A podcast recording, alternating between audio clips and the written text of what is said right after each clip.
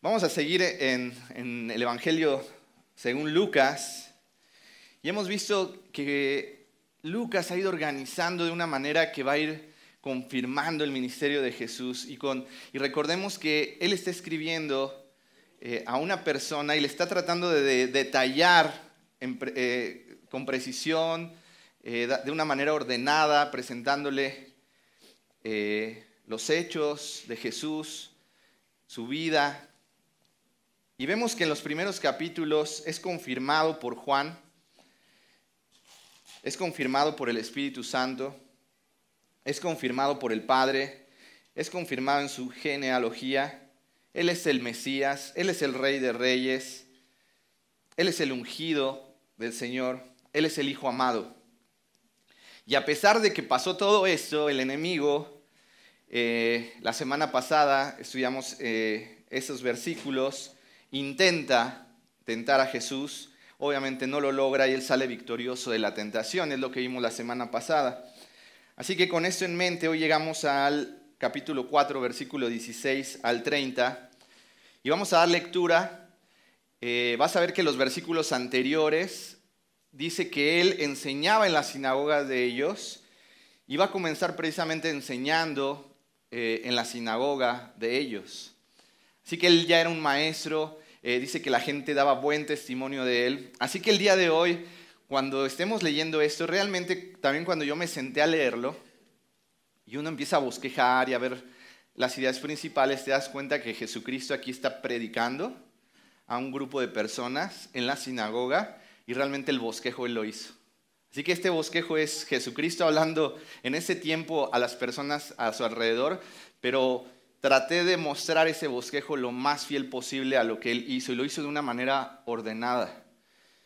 En la primera parte vamos a ver que él se presenta quién es él, para quién es su mensaje, cuál es su mensaje y cuándo sucederían estas cosas. Y en la segunda parte va a dar un, resumen prácticamente de lo que sería su ministerio de ahora en adelante. Así que vamos a dar lectura ahí, versículo 16 al 30. Dice que vino a Nazaret, donde se había criado, y en el día de reposo entró en la sinagoga conforme a su costumbre y se levantó a leer.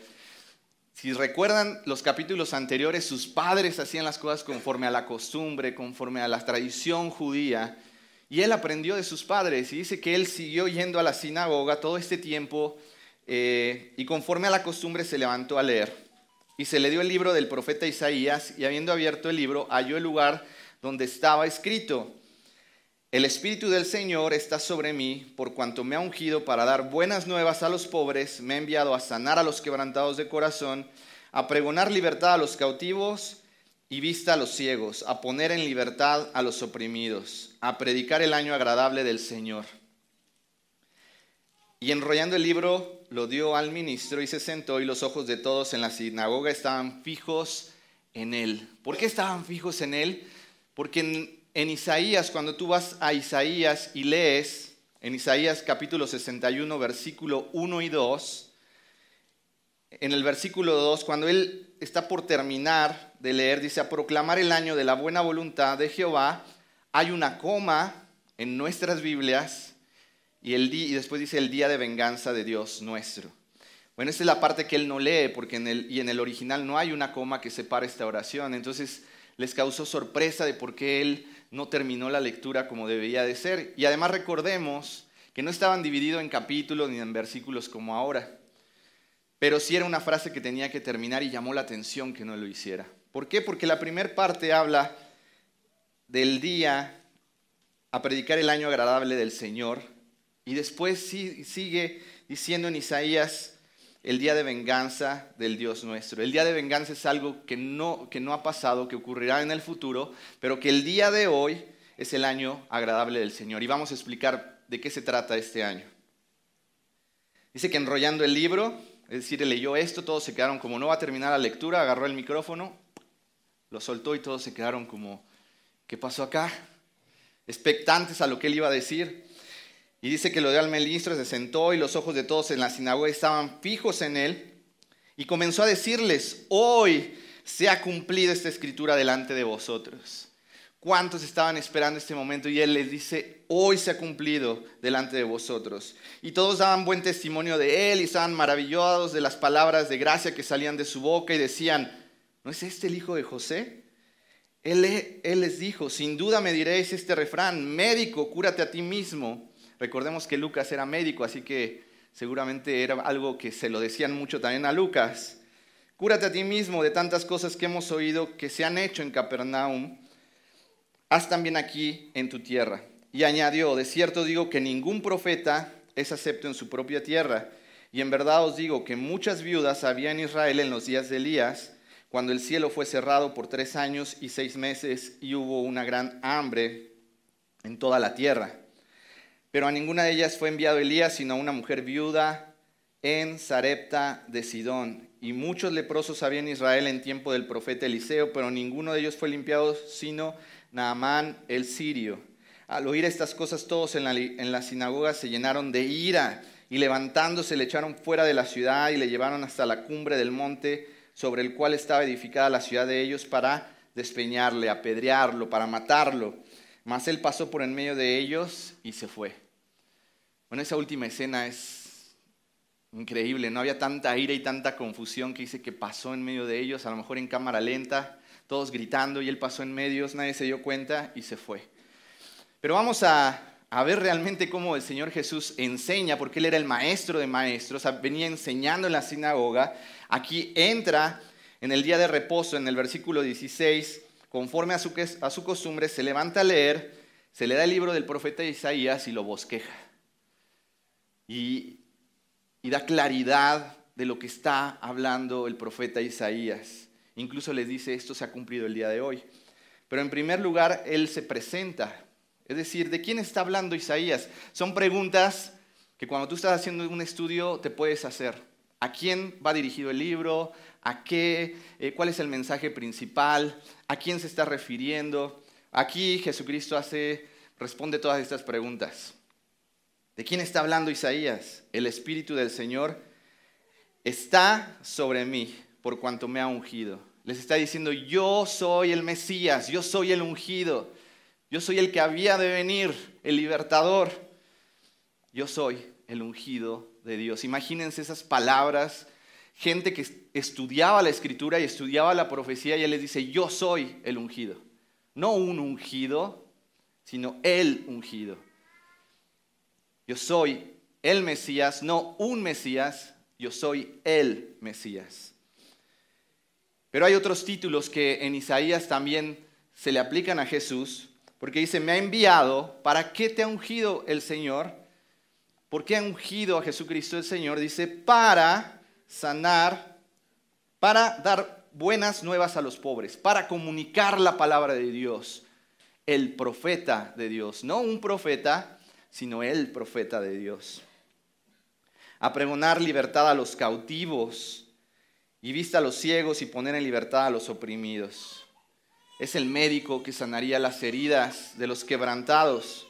Es el libertador y es el salvador que pregonaría libertad a los cautivos y pondría en libertad a los oprimidos.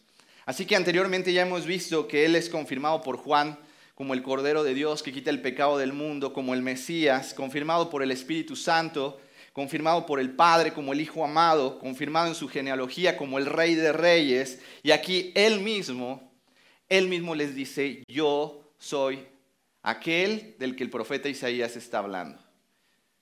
Yo soy el Mesías, yo soy el profeta de Dios, yo soy el médico, el libertador, el salvador.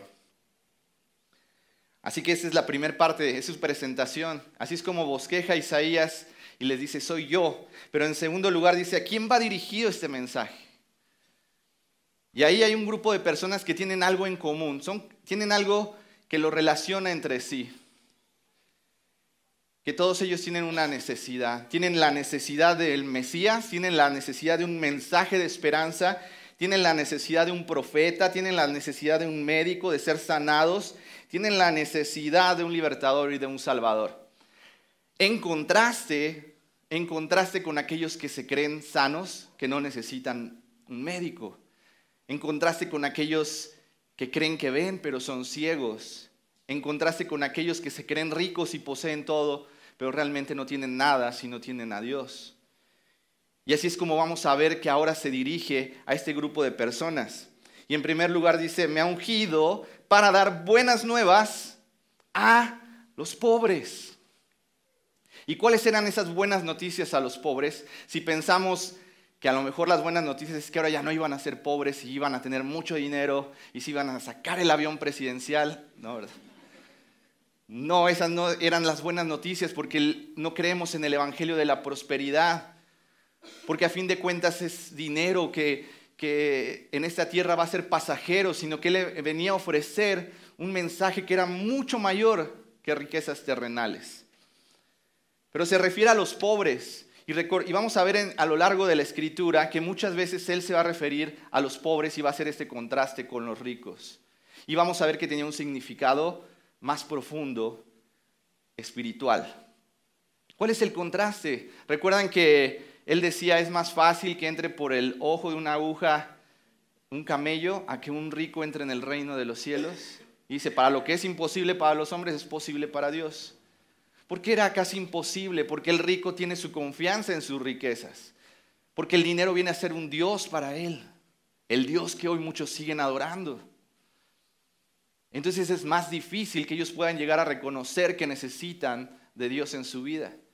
En contraste con el pobre, que no quiere decir que por ser pobre ya, ya inmediatamente tienes acceso al reino de Dios, sino que en esa condición de pobreza te lleva a ver que tu riqueza no está en esta tierra.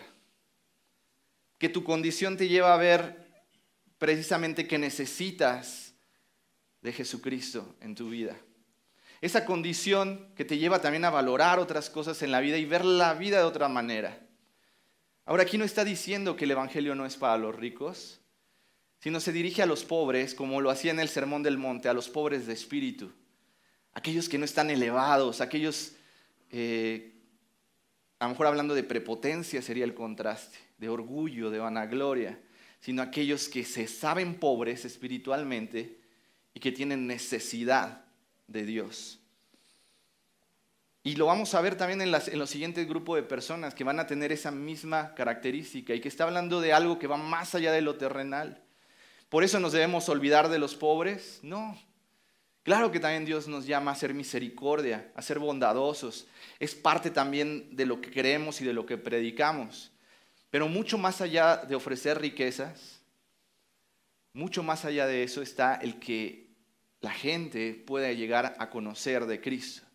Que es el Evangelio en donde verdaderamente podemos ser ricos. Y donde va más allá de lo que, eh, de lo que, de lo que no perdura, de lo que se va a esfumar. ¿Cuántas personas teniéndolo todo de un día para otro lo pierden y se dan cuenta del vacío en el que estaban? ¿Cuántas personas en crisis económica, no escuchamos en la historia, se suicidaron? Cuando perdieron todo, porque toda su esperanza estaba en las riquezas terrenales. Es decir, no importa si tienes riqueza, no importa si tienes dinero, eso no es que te hace una mala persona, sino que tú pongas tu confianza en las riquezas. Así que en primer lugar le habla a los pobres, en segundo lugar dice, me he enviado a sanar a los quebrantados de corazón, aquellos que han sido heridos, maltratados, que han perdido toda esperanza terrenal, aquellos que están hartos de la religión, aquellos que han sido defraudados, que ya no creen en los políticos, que ya no creen en las promesas, aquellos que han sido heridos, pero que esa herida, que ese problema, que esa situación, quizá por la que tú también pasaste o estás pasando, te lleva a ver tu necesidad de Dios. A fin de cuentas, eso es el quebrantamiento, porque puedes haber sido herido, puedes haber sido maltratado y seguir confiando en tu humanidad. Querer llenar ese vacío o ese dolor en tus propias fuerzas, buscando una religión en lugar de buscar a Dios. Pero aquí habla de los quebrantados, aquellos que han pasado por esas situaciones y al final terminan reconociendo que tienen necesidad de Dios, que tienen necesidad de un médico para ser sanados. Porque si no se reconoce que necesitamos ser sanados, entonces no necesitamos un médico. ¿Recuerdan esas palabras del Señor? Yo no he venido a los que están sanos, porque ellos no tienen necesidad de médico, sino aquellos que se dan cuenta de su condición y ese quebrantamiento los lleva a darse cuenta que necesitan de Dios. Al igual que el que no confía en su riqueza, sino pone su confianza en Dios. Vamos a ver lo que dice Salmo 147, 3. Y después ahí mismo vamos a, leer los versículos 10 y 11. Salmo 147, 3 dice, Él sana a los quebrantados de corazón y venda sus heridas. Él el único que puede sanar tus heridas, el único que puede vendar tu corazón. Pero mira lo que dice versículo 10 y versículo 11. No se deleite en la fuerza del caballo, es decir, el Señor no se complace de esas cosas, ni en la agilidad del hombre. Aquí lo que está diciendo, no se complace en tu habilidad, ni en las cosas buenas que hagas, ni en lo talentoso que seas. Dice el versículo 11, se complace Jehová en los que le temen y en los que esperan en su misericordia. Cuando te das cuenta que tú no puedes hacer nada para acercarte a Dios, que no puedes hacer nada para sanar tus heridas, y entonces este temer a Dios tiene que ver con un rendimiento, con una sumisión al Rey de Reyes, y finalmente esperar en su misericordia, porque la salvación proviene de Él. No es nuestro intento, no es nuestras buenas obras, sino de su misericordia. La siguiente lista, tanto los cautivos como los ciegos y los oprimidos también van relacionados entre sí, porque vamos viendo una condición al que el pecado los ha llevado, que nosotros también estábamos ahí y que también un día fuimos rescatados. Dice que Él viene a pregonar libertad a los cautivos, después de sanar a los quebrantados de corazón, dice pregonar libertad a los cautivos. Un cautivo es aquel que ha sido llevado en contra de su voluntad, lejos de su tierra. En este caso, de una manera aplicándola espiritualmente como lo estaba haciendo el Señor, el pecado y Satanás han estado llevando a la gente cautiva lejos de Dios, a lugares oscuros, bajos, sin esperanza de ningún tipo. Porque eso es lo que hace el pecado. Te va llevando más y más lejos de Dios. Ya no escuchas su voz, ya no está su luz ahí. Y es el pecado y es Satanás y es el sistema que te llevan a ese lugar cautivo. Y muchos de nosotros podríamos dar testimonio. ¿A dónde fuimos llevados cautivos? Quizá algunos en el alcoholismo, quizá algunos en las drogas, quizá algunos en la pornografía, quizá algunos en el resentimiento, en la amargura, a un lugar oscuro, a un lugar sin esperanza, en donde muchos incluso han pensado quitarse la vida, en donde ya no hay para dónde moverse. Pero ¿sabes cuál es el mayor problema que vamos a ver? Que aquí habla de pregonar libertad a los cautivos. El cautivo se debe saber cautivo. Porque si no, entonces piensas que te, la estás pasando bien. Porque cuántas veces el alcohólico dice yo lo puedo controlar. O cuántas veces el que es violento con su esposa dice no lo vuelvo a hacer. Pero no reconoce que está siendo cautivo y que es, esclavo. Y vamos a ver cómo los religiosos creían que eran libres, pero en realidad no lo eran. Entonces cuando llegas a esta condición y una condición que todos nosotros experimentamos, lejos de Dios, confundidos, porque relacionábamos la religión con Dios y eso nos defraudó, porque pusimos nuestra esperanza en el dinero, porque pusimos nuestra esperanza en satisfacer eh, nuestro pecado, pero al final, de, al final de todo éramos esclavos, estábamos, llevados, estábamos siendo llevados en una trampa hacia la muerte, hacia la condenación. Finalmente por eso es que sigue esta lista y dice, vista a los ciegos. Porque cuando has llevado, te, han llevado cautivo, cuando el pecado y Satanás, el mundo, nosotros siendo pecadores, somos llevados cautivos, terminamos en una ceguera espiritual. Y mira lo que dice Juan capítulo 9, versículo 39 al 41. Juan capítulo 9, versículo 39 al 41. Dijo Jesús, para juicio he venido yo a este mundo, para los que no ven, vean, y los que vean, sean cegados. Entonces algunos de los fariseos que estaban con él, al oír esto, dijeron, ¿acaso nosotros también somos ciegos? Jesús le respondió, si fuerais ciegos, no tendríais pecado. Mas ahora, porque decís, vemos, vuestro pecado permanece. En contraste con el que dice, soy ciego, necesito de la luz del Evangelio, necesito de Dios para poder ver las cosas espirituales. Hay gente que cree que ve y realmente está ciega. Señor Jesucristo le dice, si fueran ciegos, si reconocieran su condición, entonces podrían ver la luz. Pero por cuanto ustedes son orgullosos y dicen, yo veo, yo no tengo necesidad, entonces su pecado permanece en ustedes. No hay peor ceguera, porque vamos a ver que Dios sanó personas físicamente de la ceguera, pero su interés real era que la gente pudiera llegar a ver la verdad del Evangelio. Tanto el que está enfermo como el que es sanado, si entiende la verdad del Evangelio, puede glorificar a Dios y Dios es glorificado. El pobre y el rico en su condición, si entienden que su riqueza está en Cristo, son ricos para con Dios.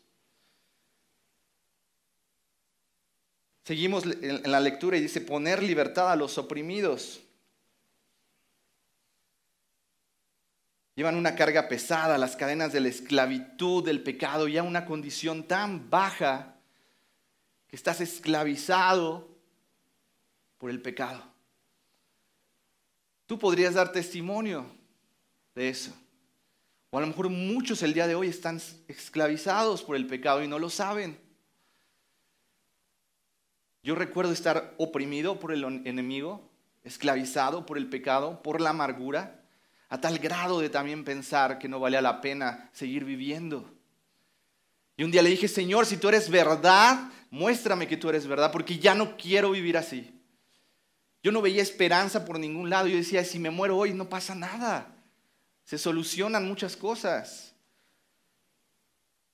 Sin embargo, Dios escuchó esa oración por misericordia. Y de ese lugar oscuro y ese lugar donde yo no veía, el Espíritu Santo hizo su obra en mí,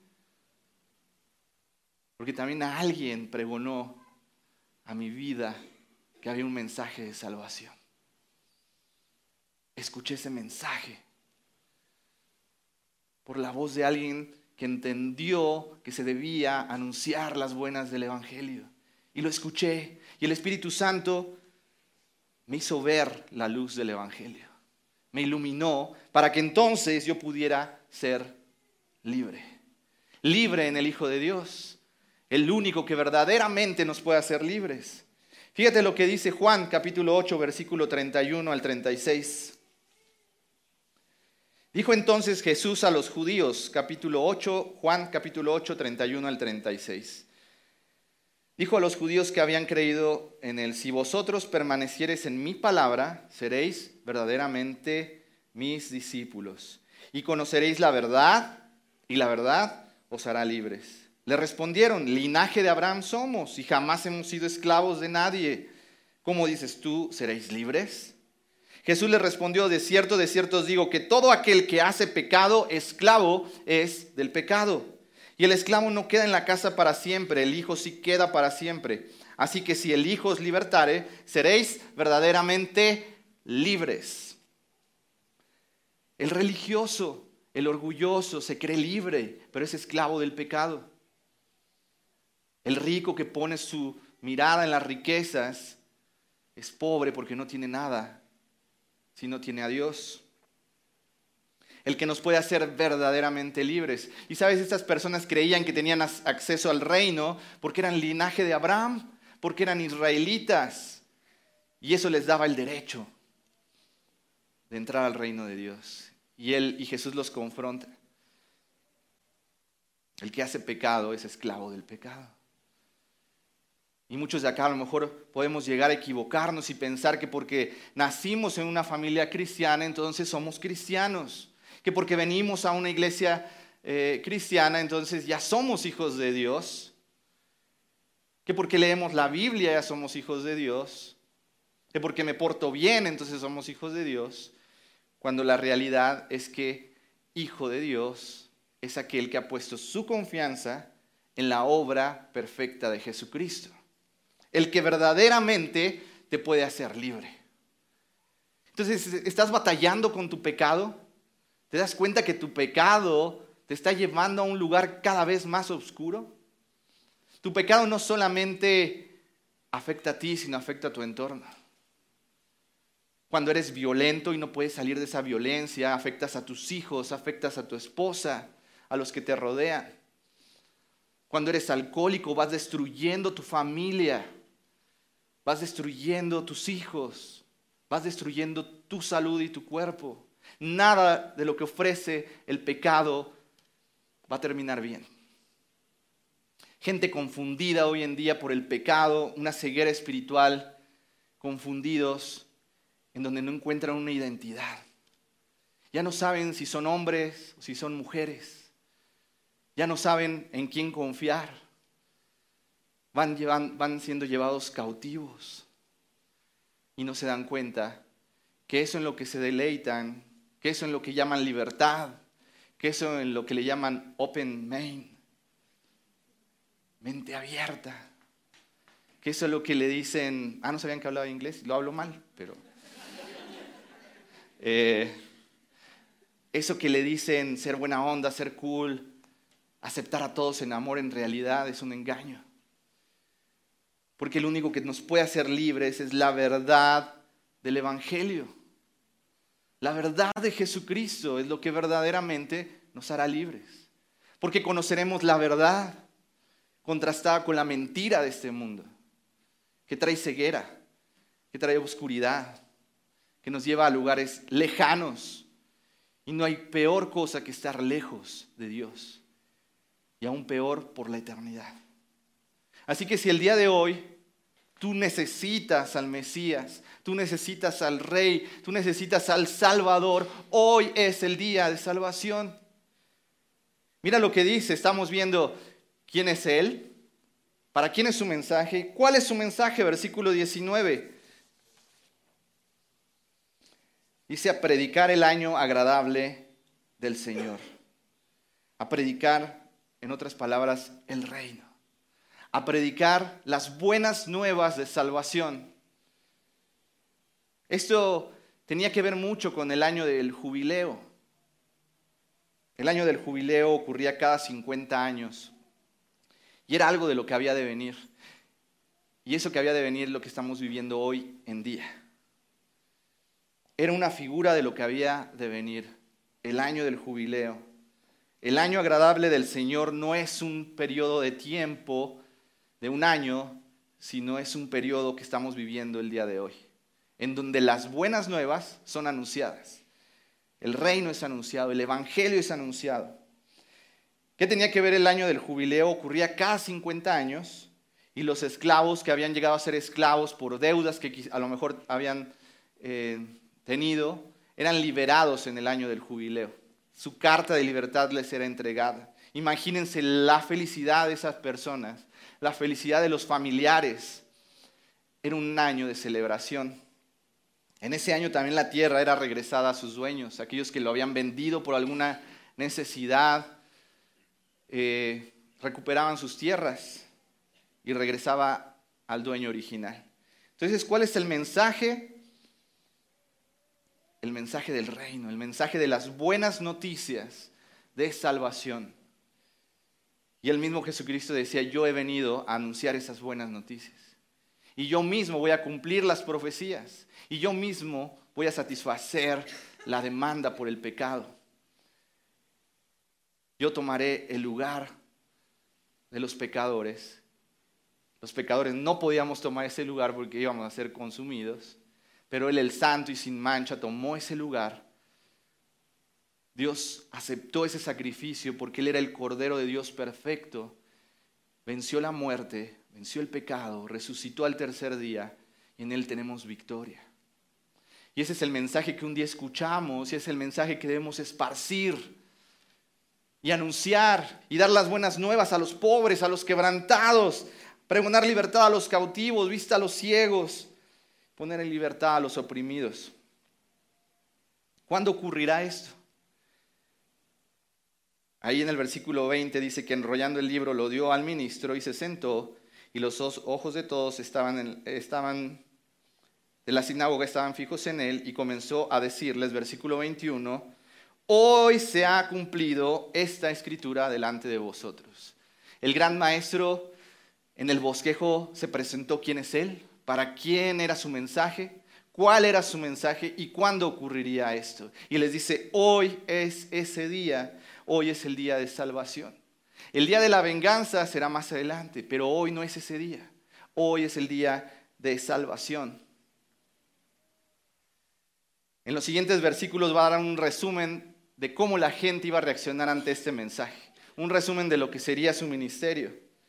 Escuchan el mensaje, se maravillan de ver las cosas que hace, de quién es Él, lo rechazan, el Evangelio es ofrecido a los gentiles, el Evangelio es ofrecido a los que tienen necesidad, a los pobres de espíritu, a los cautivos, a los quebrantados.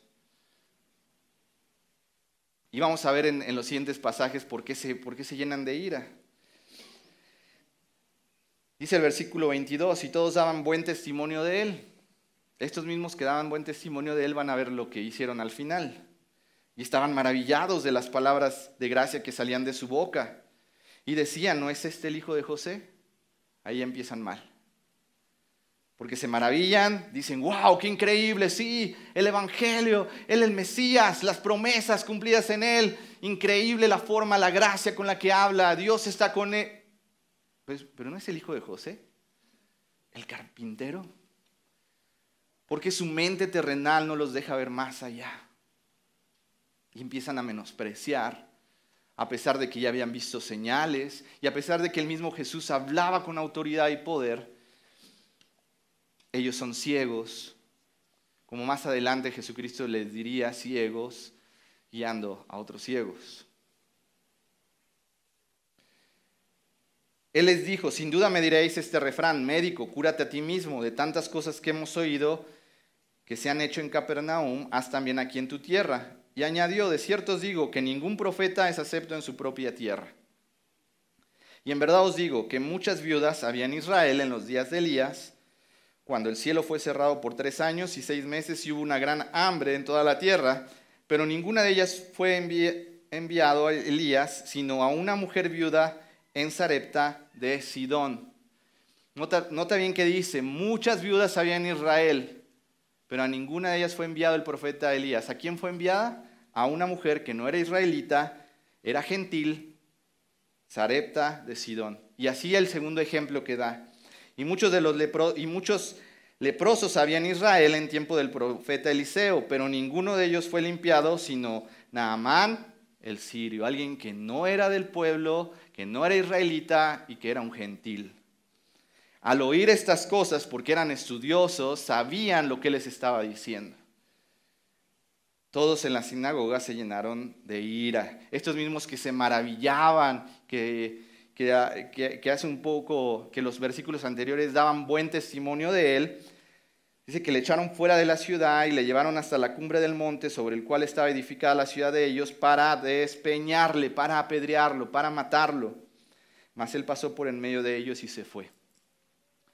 Él expuso el corazón de ellos, lo que había en el corazón.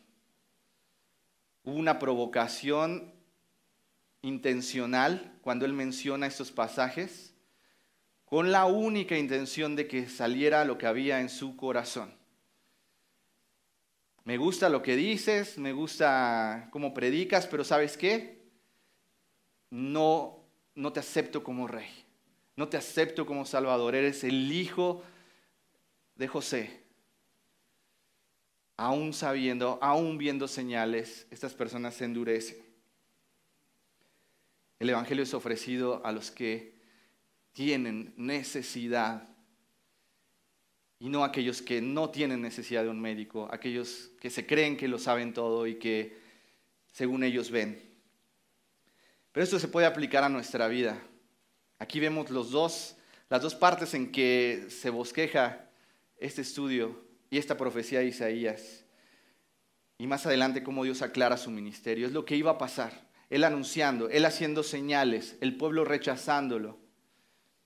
Y finalmente él ofreciendo el Evangelio, aunque no fueran israelitas. Porque más allá de tu linaje, más allá de que vengas a la iglesia o no, el Evangelio es para aquellos que lo necesitan. Y todos lo necesitamos. El problema está en la incredulidad. El problema está en el orgullo.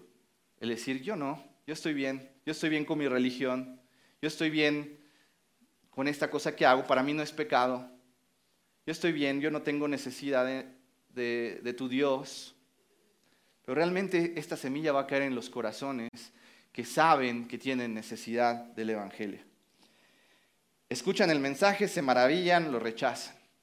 Es algo que puede pasar en este lugar, porque no todos los que vienen acá vienen para escuchar la palabra. Algunos a lo mejor vienen con la buena intención de acercarse a una religión. Quiero decirte que este no es el lugar correcto, porque no nosotros no predicamos una religión. Lo que tú vas a encontrar aquí es una relación con Dios. También a lo mejor muchos acá los traen a fuerza, los traen de las orejas. No voy a exponer a nadie acá. A veces es la misericordia de Dios. Entiende, es la misericordia de Dios. Si tus padres te traen a este lugar, entiende que Dios está teniendo misericordia de tu vida. Y entiende que tus padres hacen eso porque te aman.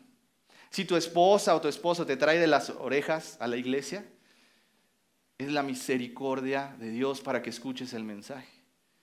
Pero sabes, nadie te va a obligar a recibir este mensaje, porque eso es algo personal. Y puede ser que escuches el mensaje, que digas, qué bonito predican, qué bonita la música, qué bonito el ambiente.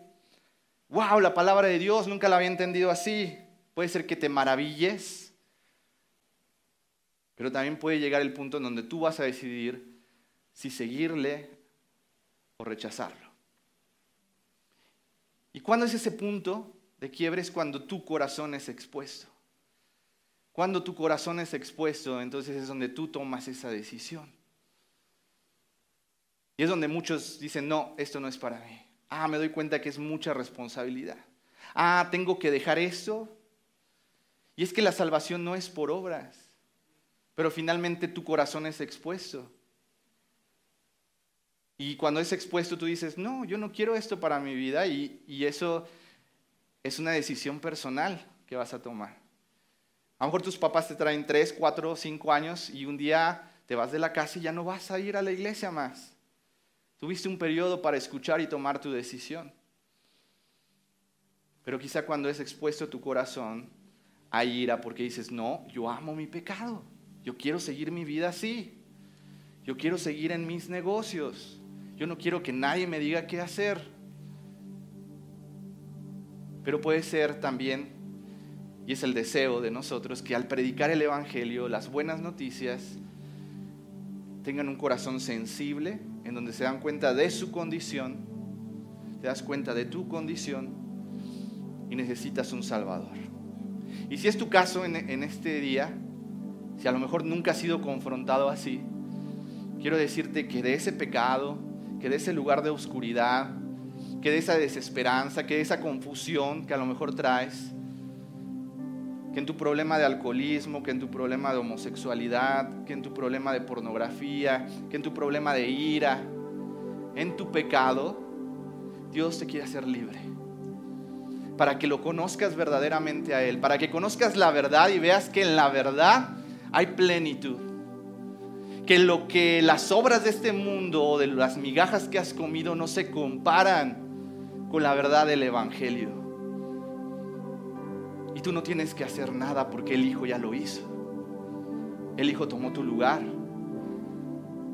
¿En qué se complace el Señor? ¿En tu habilidad? ¿En tus obras? ¿Tú te puedes salvar a ti mismo?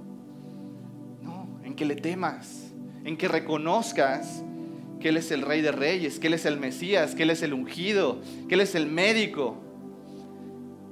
Que caigas, que caigas de rodillas delante de Él, que reconozcas tu orgullo, que digas, he batallado yo mismo, he querido hacer las cosas a mi manera, pero hoy reconozco que el único que puede darme vida eterna es Jesucristo. El único libertador, el único salvador que me puede sacar de la oscuridad a la luz.